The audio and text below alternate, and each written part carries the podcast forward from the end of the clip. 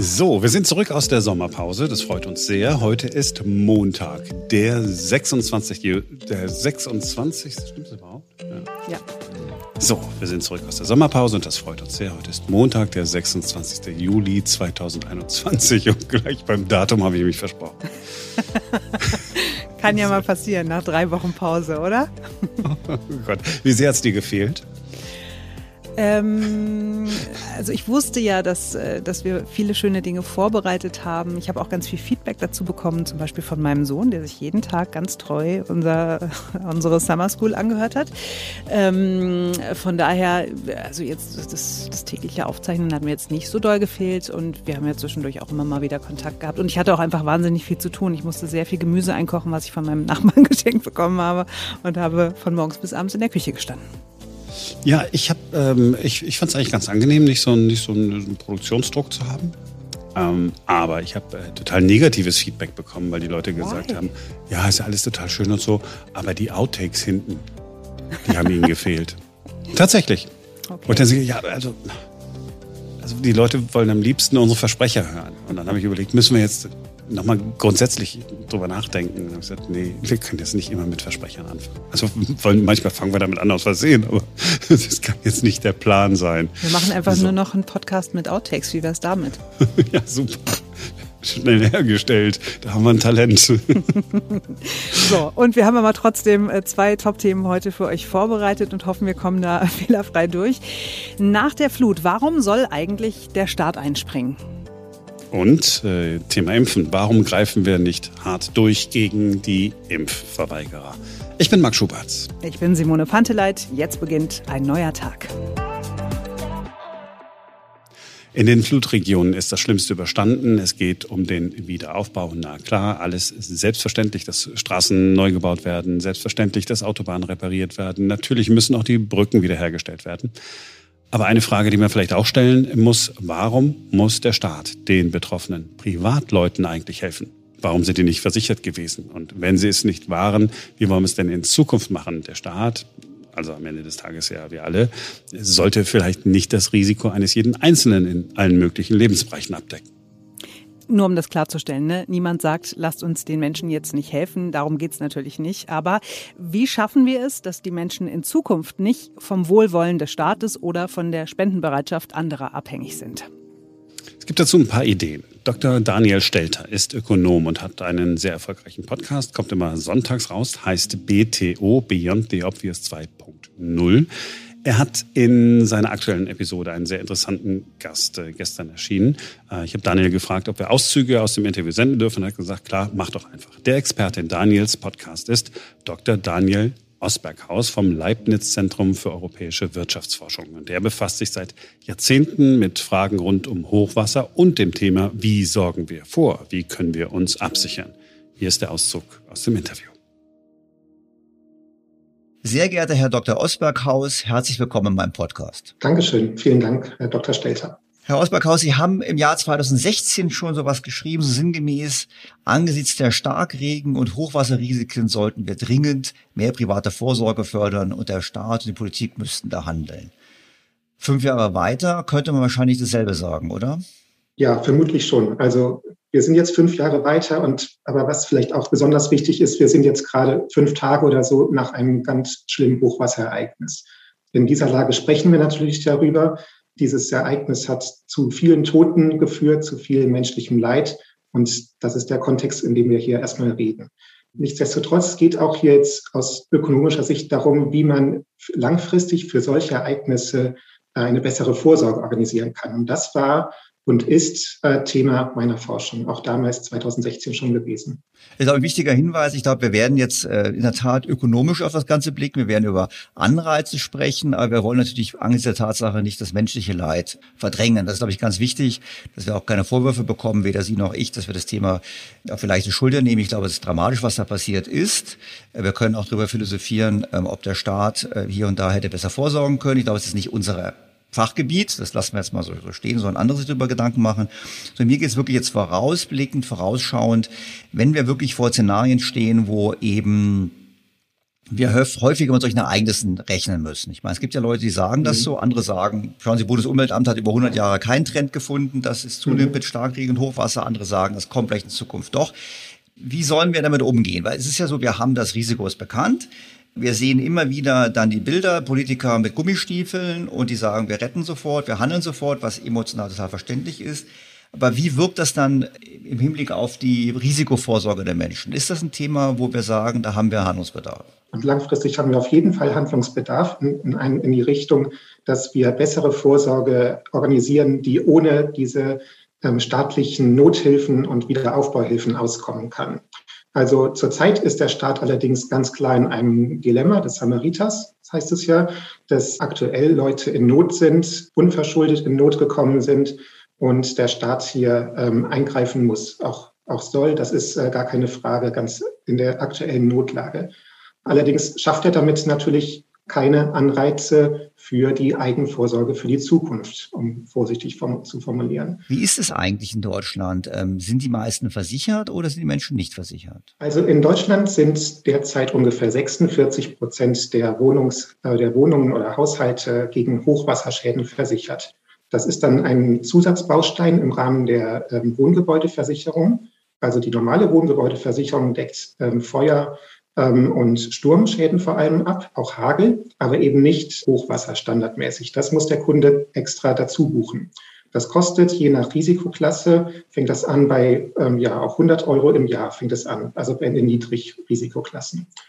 Wenn dann so ein schlimmes Ereignis wie jetzt passiert, dann merken erstmal viele Haushalte, ähm, oh, meine Versicherung hat das ja gar nicht äh, in der Deckung mit drin. Das wissen wir aus unseren Befragungen am, am ZTW. Wir befragen Haushalte, ob sie versichert sind gegen Hochwasser und wir befragen ein repräsentatives Haushaltssample. Wir können das mit den Marktdaten vergleichen und kommen dann auf Antwortraten von 70 bis 80 Prozent der Hauseigentümer, die sagen, ja, wir sind gegen Hochwasser versichert. Und de facto sind es, wie gesagt, nur 46 Prozent. Also erstmal gibt es da eine so, sozusagen eine Versicherungsillusion. Die Leute denken, sie sind gegen Hochwasser versichert und merken dann schlimmstenfalls im Schadenfall erst, dass es nicht so ist. Ich glaube, wir müssen, glaube ich, ergänzen sagen, ist, glaube ich, nicht nur Hochwasser, auch Starkregen, nicht? Weil, ich sag mal, Hochwasser, ja. denke ich ja, wenn ich jetzt in Berlin in der Stadt wohne, das ferne ab eines Flusses, habe ich ja trotzdem dieses Risiko, ich habe das Risiko Starkregen, Kanalisation tritt über, mein Keller läuft voll, dann wäre ich ja auch nicht versichert, wenn ich diese Elementarschadenversicherung nicht hätte. Ich glaube, das müssen wir genau. nochmal ergänzen. Ja. Also Sie sagen im Prinzip, erster Schritt sagen Sie,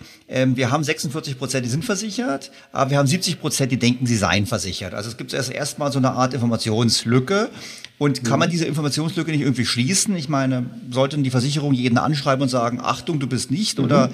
oder ähm Ja, äh, das ist äh, natürlich der erste, ähm, die erste Idee, die man da, äh, die einem da kommt. Und das ist tatsächlich auch ähm, gemacht worden in vielen Bundesländern.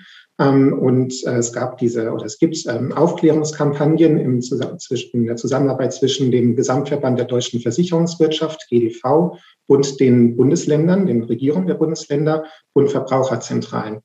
Ja, hier ist äh, tatsächlich eine empirische Frage, was hat das denn geholfen? Also wir haben das auch mal untersucht am ZTW. Wir haben die Versicherungsdeckung ähm, verglichen, auch den, den Anstieg der Versicherungsdeckung. Also es gibt tatsächlich über die Zeit betrachtet einen Anstieg. Das war vor 20 Jahren noch nicht so hoch wie heute. Aber der Anstieg in den Bundesländern, wo diese Aufklärungskampagnen durchgeführt wurden, war, wenn überhaupt, nur marginal und nicht signifikant höher als in den Ländern, die das bisher nicht gemacht haben. Also eine Schlussfolgerung ist, Aufklärungskampagnen sind natürlich erstmal ein, ein erster naheliegender Schritt und werden auch gemacht, allerdings bisher mit nicht ähm, ausreichendem Erfolg. Also 46 Prozent Versicherungsdeckung reicht nicht aus, um eine Gesellschaft resilient gegenüber schlimmen Ereignissen wie den jetzigen zu machen. Und dafür gibt es verschiedene Gründe natürlich. Warum tun sie das nicht? Also wir reden jetzt von den Leuten, die, die darüber Bescheid wissen und, und dann diese, diese Hürde des, des Unwissens schon mal überwunden ist. Genau. Dann gibt es natürlich ähm, den, den Faktor, dass es so ein kleines Risiko, zumindest in der Wahrnehmung, alle 200 Jahre oder seltener vielleicht bei den günstigen Versicherungsprämien, das betrachte ich nicht. Ja, da gibt es auch ökonomische Theorien äh, ähm, Verhaltensökonomie. Sehr niedrige Risiken werden erstmal ignoriert. Dann wird das erstmal ausgeblendet und gesagt, dass äh, 200 Jahre lebe ich sowieso nicht. Dann, dann mache mach ich das erstmal nicht. Dann gibt es äh, weitere Gründe, die dazu führen können. Ja, es, ähm, ein Faktor ist auch nach vielen empirischen Studien die Erwartung, dass der Staat oder jemand anderes ähm, im Zweifelsfall eintreten wird. Und im, wenn, wenn Schaden eintritt, dann dieser Schaden erstattet wird, vielleicht vom, ja, von der Regierung zum Beispiel. Das betrifft in Deutschland nach unseren Studien so ein, also ein moderaten Anteil der Bevölkerung, so, so schwankt so ein bisschen zwischen 12 und 20 Prozent der Haushalte, die in Befragungen angeben, ich glaube, wenn ich betroffen bin vom Hochwasser, dann bekomme ich Hilfe vom Staat. Wer das erwartet, der hat eine signifikant geringere Wahrscheinlichkeit, eine eigene kostenpflichtige Versicherung abzuschließen. Ja, vor allem, weil ich glaube, ich habe bei Ihnen gelesen, dass diejenigen, die, oder wenn Rettungsaktionen des Staates kamen, dass immer denen geholfen wurde, die nicht versichert waren. Also eigentlich wurden diejenigen, die versichert waren, so gesehen ja fast bestraft, weil die haben die Versicherungsprämie bezahlt und haben vom Staat nichts bekommen und diejenigen, die die Versicherungsprämie sich gespart haben, die wurden dann vom Staat gerettet. Zumindest in der Vergangenheit war das so. Das war in der Vergangenheit so, aber es ist auch echt schwierig, das äh, in diesem Dilemma, wo der Staat gerade ist, irgendwie anders hinzukriegen. Also man müsste jetzt ähm, irgendwie das Versicherungsverhalten belohnen für die Leute, die, die jetzt ähm, ähm, ihren Schaden nicht vom Staat, sondern von der Versicherung erstattet bekommen. Aber der, die Versicherung zahlt ja schon annähernd 100 Prozent des Schadens. Wenn sie dann noch mit Belohnung bekommen vom Staat in Form eines eines Anteils, dann würde man schnell bei über 100 Prozent äh, Schadensersatz landen. Und das möchte ja auch keiner. Vielleicht schauen wir mal aufs Ausland. Also wir haben in Deutschland haben wir also das System, eigentlich müssten die Bürger privat vorsorgen, weniger als 50 Prozent tun's. Und ich betone mal, es ist ja nicht nur Hochwasser, es ist auch Starkregenereignisse. Ähm, also weniger als 50 Prozent tun's. Wir haben festgestellt, das liegt zum einen daran, dass sie denken, sie wären es, aber sie sind es faktisch nicht. Aber es liegt auch daran, dass sie sich darauf verlassen, dass im Zweifelsfall vom öffentlichen, öffentlicher Hand vom Staat gerettet werden, finanziell unterstützt werden. Und diese ähm, Vermutung hat zumindest bei Großereignissen vor Bundestagswahlen ganz gut funktioniert.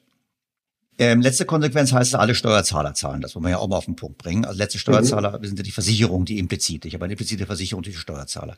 Wie mhm. ist es denn woanders organisiert? Gibt es denn irgendwo, wo Sie sagen in der Welt, das ist eigentlich ein sehr gutes System, an dem sollten wir uns orientieren? Ähm, genau, also es gibt eigentlich in, in ganz Europa und in den USA sehr viele verschiedene Systeme. Das ist erstmal vielleicht interessant zu wissen. Es gibt nicht das eine ähm, für, äh, System für Hochwasserversicherung.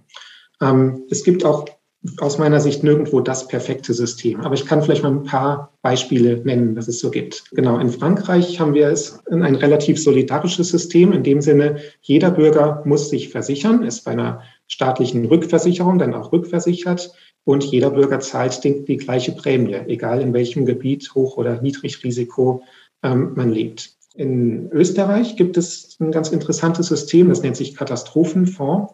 Ähm, hier ist vorab ähm, ein, ein steuerfinanzierter Fonds eingerichtet, der dann von Steuermitteln unterhalten wird. Und das Interessante und Wichtige aus meiner Sicht ist hier, dass hier vorab Planungssicherheit besteht für den Hauseigentümer.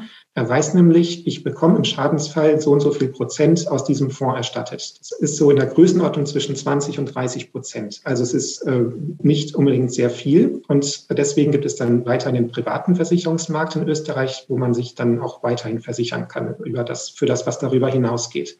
Mhm. In der Praxis läuft das nicht ganz so gut in Österreich, muss man sagen, weil dort die Versicherungsdichte bei diesem privaten Markt dann noch geringer ist als bei uns. Aber aus meiner Sicht ganz wichtig ist diese Planungssicherheit dort und hoffentlich dann auch die, die Glaubwürdigkeit von politischen Ankündigungen, weil sie da sagen können, es gibt auf jeden Fall existenzsichernd schon mal 20 Prozent des Schadens ähm, auch für jeden Bürger, weil das aus Steuermitteln vorab bereitgestellt wurde dafür. Dann gibt es in, in dem, im Vereinigten Königreich noch ein ganz interessantes System. Da ist es auch keine Versicherungspflicht, sondern es gibt dort Versicherungsverträge, die haben alle äh, oder fast alle äh, typischerweise oder fast immer die Hochwasserdeckung mit drin.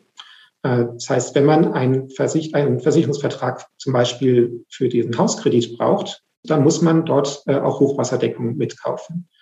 Ähm, die Frage ist immer, wie, wie kriegen die Versicherer das denn kostendeckend hin, auch in Hochrisikogebieten? Und da haben die Versicherer sich dort zusammengetan und ein privates ähm, Rückversicherungssystem aufgebaut. Flood Re nennt sich das. Und dort äh, gibt es dann einen Risikoausgleich zwischen den niedrigen und Hochrisiken und sogar auch noch einen ähm, Einkommensausgleich ähm, zwischen den einkommensschwachen und einkommensreichen ähm, Haushalten. Das ist dann auch nochmal staatlich ähm, äh, gefördert für die Fälle, wo es sehr schlimme Ereignisse gibt. Also die Privatversicherung hat gesagt, Bis zu 200 jährlichen Ereignissen fliegen wir so privat hin mit diesem System. Darüber hinaus brauchen wir Zusagen vom Staat, dass er dann in den extremen Katastrophen auch eintritt. Dr. Daniel Osberghaus vom Zentrum für europäische Wirtschaftsforschung im Gespräch mit Dr. Daniel Stelter. Den ausführlichen Talk könnt ihr hören im Podcast BTO Beyond the Obvious 2.0. Der scheint jeden Sonntag und es lohnt sich wirklich jeden Sonntag. Ich, wir sagen das nicht, weil wir an der einen oder anderen Stelle äh, Daniel behilflich sein konnten bei der Erstellung seines Podcasts, sondern der, der guckt wirklich ganz anders äh, auf diese Themen, diese ganzen Wirtschaftsthemen, von denen man immer denkt, oh, es ist langweilig oder ah, ich habe es nicht so richtig verstanden. Also lohnt sich immer sonntags BTO. So, unbezahlte Werbung haben wir auch gemacht, ist doch wunderbar. Jetzt werben wir nochmal fürs Thema Impfen, oder? Oh ja, also ich, wir hatten ja jetzt Urlaub und ich konnte ja dann nicht mit so vielen Menschen mich austauschen oder ich konnte sozusagen meinen Ärger äh, nicht loswerden. Ich, ich sage ich sag das einmal mal so, wer sich nicht impfen lässt, ist asozial. Ich sag's wirklich. Ich kann es nicht nachvollziehen, dass wir jetzt seit Wochen, im Prinzip, äh, seit wir in Urlaub gegangen sind, ja, wir sagen, oh ja, nee, die Impfbereitschaft, die sinkt langsam. Und dann kommt der eine oder andere und sagt, ja, ja, aber eine Impfpflicht, das kommt für uns nicht in Frage. Nee, also das können wir aber auch nicht machen. Äh, körperliche Unversehrtheit ist wichtig, Menschenrechte und so. Ja, Menschenrechte, alles völlig in Ordnung. Ähm, aber wenn wir dann, also, wenn ich, also, ruhig, ja, wenn, wenn ich also mir vorstelle, dass Mitarbeiter in einem Krankenhaus nicht geimpft sind, zu 100 Prozent. Dann frage ich mich da wirklich, warum sind die da in diesem Krankenhaus? Ja, ähm, man könnte dann auch sagen, okay, dann ist es ja auch völlig in Ordnung, wenn die sich nie die Hände waschen, weil die dürfen dann einfach die Viren und Bakterien da äh, mit sich rumtragen. Also ich, ich bin dafür, dass wir da radikal, wir appellieren jetzt noch mal zwei, drei Wochen. Und wenn es da nicht geht, dann gibt es Verbote. Dann darf man, wenn man äh, nicht geimpft ist oder nicht genesen oder geimpft ist, darf man einfach nirgendwo rein. Im Zweifelsfall darf man auch nicht mehr mit Bus und Bahn fahren. Ich sehe das langweiligerweise äh, genauso wie du. Ich finde das auch hochgradig äh, asozial, wenn sich Menschen nicht impfen lassen wollen. Natürlich gibt es immer Ausnahmen und so weiter, aber ich möchte noch mal daran erinnern, als wir noch keinen Impfstoff hatten, haben alle gejammert und äh, wir müssen alle sterben und ja, es gibt nicht genug Impfstoff für uns alle und es geht alles viel zu langsam. Und äh, jetzt, als er dann da war, äh, kenne auch ich Leute, die gesagt haben, nee, jetzt fahre ich erst mal äh, drei Wochen nach Ibiza. Also ich muss jetzt erst mal Urlaub machen, ganz ehrlich, danach kann ich mich hm. immer noch impfen lassen. Ähm, ja, und das Ding ist halt wirklich, äh, du hast es gesagt, ich äh, zitiere dich jetzt, ähm, wie asozial ist das, wenn Leute jetzt sagen, nee, ich will mich nicht impfen lassen, du lässt dich impfen, deine Mutter lässt dich impfen, ich lasse mich impfen, meine Mutter lässt sich impfen. Und die Menschen da draußen, die sich nicht impfen lassen wollen, sorgen für lustige Virusmutationen, gegen die wir dann möglicherweise auch nicht mehr geschützt sind, die wir uns haben impfen lassen, dann stirbt deine Mutter, stirbt meine Mutter, keine Ahnung. Ähm, das kann das kann es ja einfach nicht sein, dass äh, das so am Ende ausgeht. Und ich verstehe auch nicht so richtig, es gibt ja zum Beispiel bei Masern eine Impfpflicht, wenn ich richtig informiert bin. Also zumindest mhm. ist es ja bei Kindern ja. so, ne? dass äh, Kinder nur mhm. in die mhm. Schule gehen dürfen, wenn sie gegen Masern geimpft sind. Von daher verstehe ich gar nicht die Aufregung jetzt darum, warum das nicht okay sein soll, wenn es auch ähm, in Sachen Corona eine Impfpflicht gibt. Und ich finde es auch total okay, wenn es dann Restriktionen gibt. Und ich glaube, am aller einfachsten ist es wirklich so, wenn man das so macht wie zum Beispiel die Italiener. Äh, da kostet ein Test 75 Euro. Und äh, wenn das in Deutschland auch so wäre, wie das ja zum Beispiel Bayerns Ministerpräsident Markus Söder jetzt gefordert hat, ähm, dass die Tests in Zukunft für Menschen nicht mehr kostenlos sein sollen, die ein Impfangebot hatten und es ausgeschlagen haben, ja, dann müssen sie halt dafür bezahlen und dann kostet halt das Konzert nicht nur die Eintrittskarte, sondern eben noch den, äh, die 75 Euro für den Test. Und wenn ich ins Restaurant gehen muss, muss ich vorher noch einen Test machen lassen und so. Und ich glaube, wenn du den Leuten ans Portemonnaie gehst und wenn das da wehtut, dann wird auf einmal die Impfquote ganz doll ansteigen.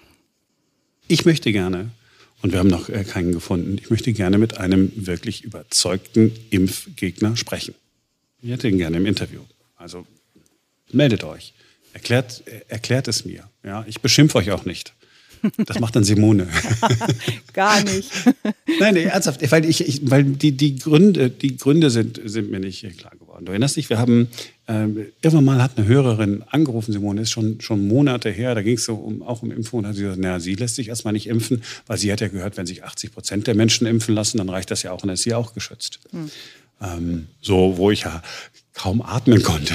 Ich habe sofort mein Mikrofon ausgemacht, damit ich nicht sofort anfange rumzutoben. Aber er hat aber, nicht geschimpft, muss man dazu sagen.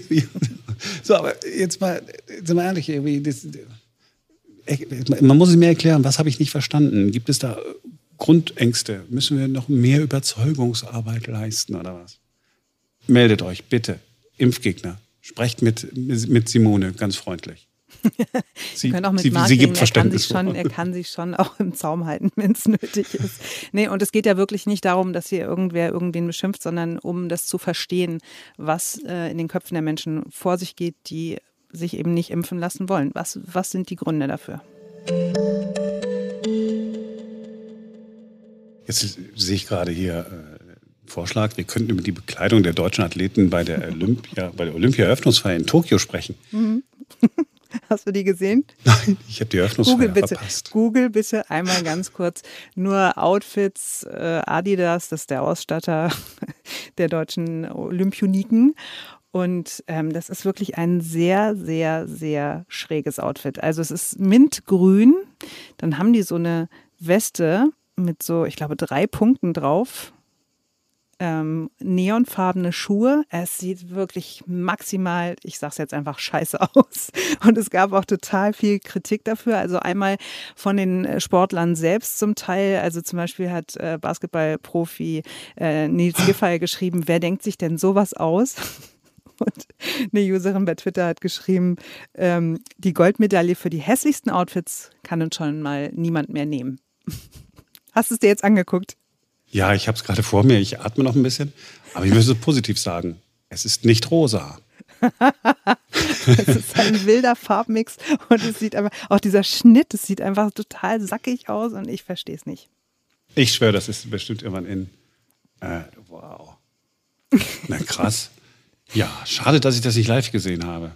Oh krass, und die, die Neonschuhe dazu, das passt ja. gar nicht. Leute, das passt, das passt nicht. Ja, aber Adidas hat sich inzwischen auch dazu geäußert und sagt, die Bekleidung für die Olympischen und Paralympischen Spiele in Tokio wurden bereits Anfang Mai vorgestellt und hat sehr viel positive Rückmeldungen erhalten. Wahrscheinlich haben sich die Sportler selbst noch überhaupt nicht damit beschäftigt und haben das Zeug dann ausgepackt erst und gesagt so, oh krass, das muss ich jetzt anziehen, wenn die ganze Welt auf mich schaut. Okay, alles klar. Sag mal, ist das wie, ist wie dieses Grün, ne? Ist das, wie heißt das Grün? Ist das Mint? Das ist Mintgrün, ja.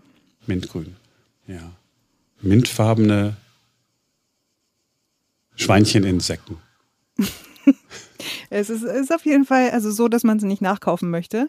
Aber ich habe mich in dem Zusammenhang auch gefragt, äh, und du hast es im Grunde gerade schon bestätigt, weil du gesagt hast, du hast die Eröffnungsfeier nicht geguckt. Guckt eigentlich irgendjemand Olympia gerade? Oder geht es an allen anderen auch so vorbei wie an mir und an dir offenbar auch? Tatsächlich hat es ist irgendwie durch die Pandemie und die Diskussion, die es vorher gegeben hat äh, in Tokio, äh, immer mehr Fälle, trotzdem Olympia. Ich habe dieses Jahr wirklich keinen Bock. Ich, beruflich, klar, äh, muss ich es mir angucken an der einen oder anderen Stelle, aber äh, das Fieber ist nicht da. Es ist nochmal klar geworden. Auch das ist wieder äh, Olympisches Komitee, Internationales Olympisches Komitee, ein Altherrenverein. Es geht um Milliarden und um nichts anderes. Mhm. Aber auch vielleicht gibt es auch da Hörer unseres Podcasts, die das ganz anders sehen und die total Feuer und Flamme sind. Und ihr könnt uns gerne mit eurer Begeisterung anstecken. Schreibt uns davon, was denn so toll ist. Äh, vielleicht funktioniert es ja. Ja, für die Sportler tut es mir leid, dass, wir, dass, dass, die Stimmung irgendwie nicht da ist. Das ist irgendwie, irgendwie schade. Ne? Once in a lifetime und dann passiert sowas.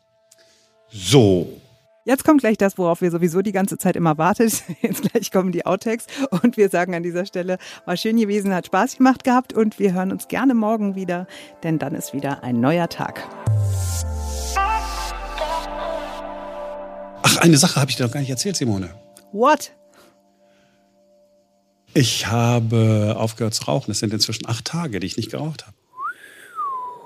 Wow. Oh, ich weiß selber nicht, wie ich es gemacht habe. Es ist einfach passiert. Und okay, wir müssen jetzt mal ganz kurz zusammenfassen. Marc Schubert raucht jetzt nicht mehr. Marc Schubert isst kein Fleisch mehr. Marc Schubert isst kein Zucker mehr. Mhm. Marc Schubert fährt nur noch Fahrrad meistens und schwimmt, also fährt auch kein Auto mehr. Ja, genau. Gibt es irgendeinen. Spaß noch in deinem Leben? ja, den leckeren Wein, den ich äh, gefunden ah. habe. Der kommt aus Neuseeland, der schmeckt Ach. sehr gut. Okay, Alko äh, aber Alkohol hattest du ja auch mal abgesporen zwischendurch. Ja, zwischendurch, aber ja, also ja, ganz ohne irgendwas. Nee. Aber ich meine, gut, Rauchen, Rauchen macht ja jetzt keine Freude. Also schon, jetzt wo ich darüber spreche, denke ich. Nein, ich habe ja immer wieder aufgehört. Ja, ich, ich, ich äh, drücken mal die Daumen, dass es diesmal. Ähm, ich wünsche es dir von Herzen. Äh, diesmal klappt. Oh. Ich, ich hätte es nicht sagen sollen, jetzt habe ich Bock auf eine Zigarette. lass Schluss machen, lass Schluss machen.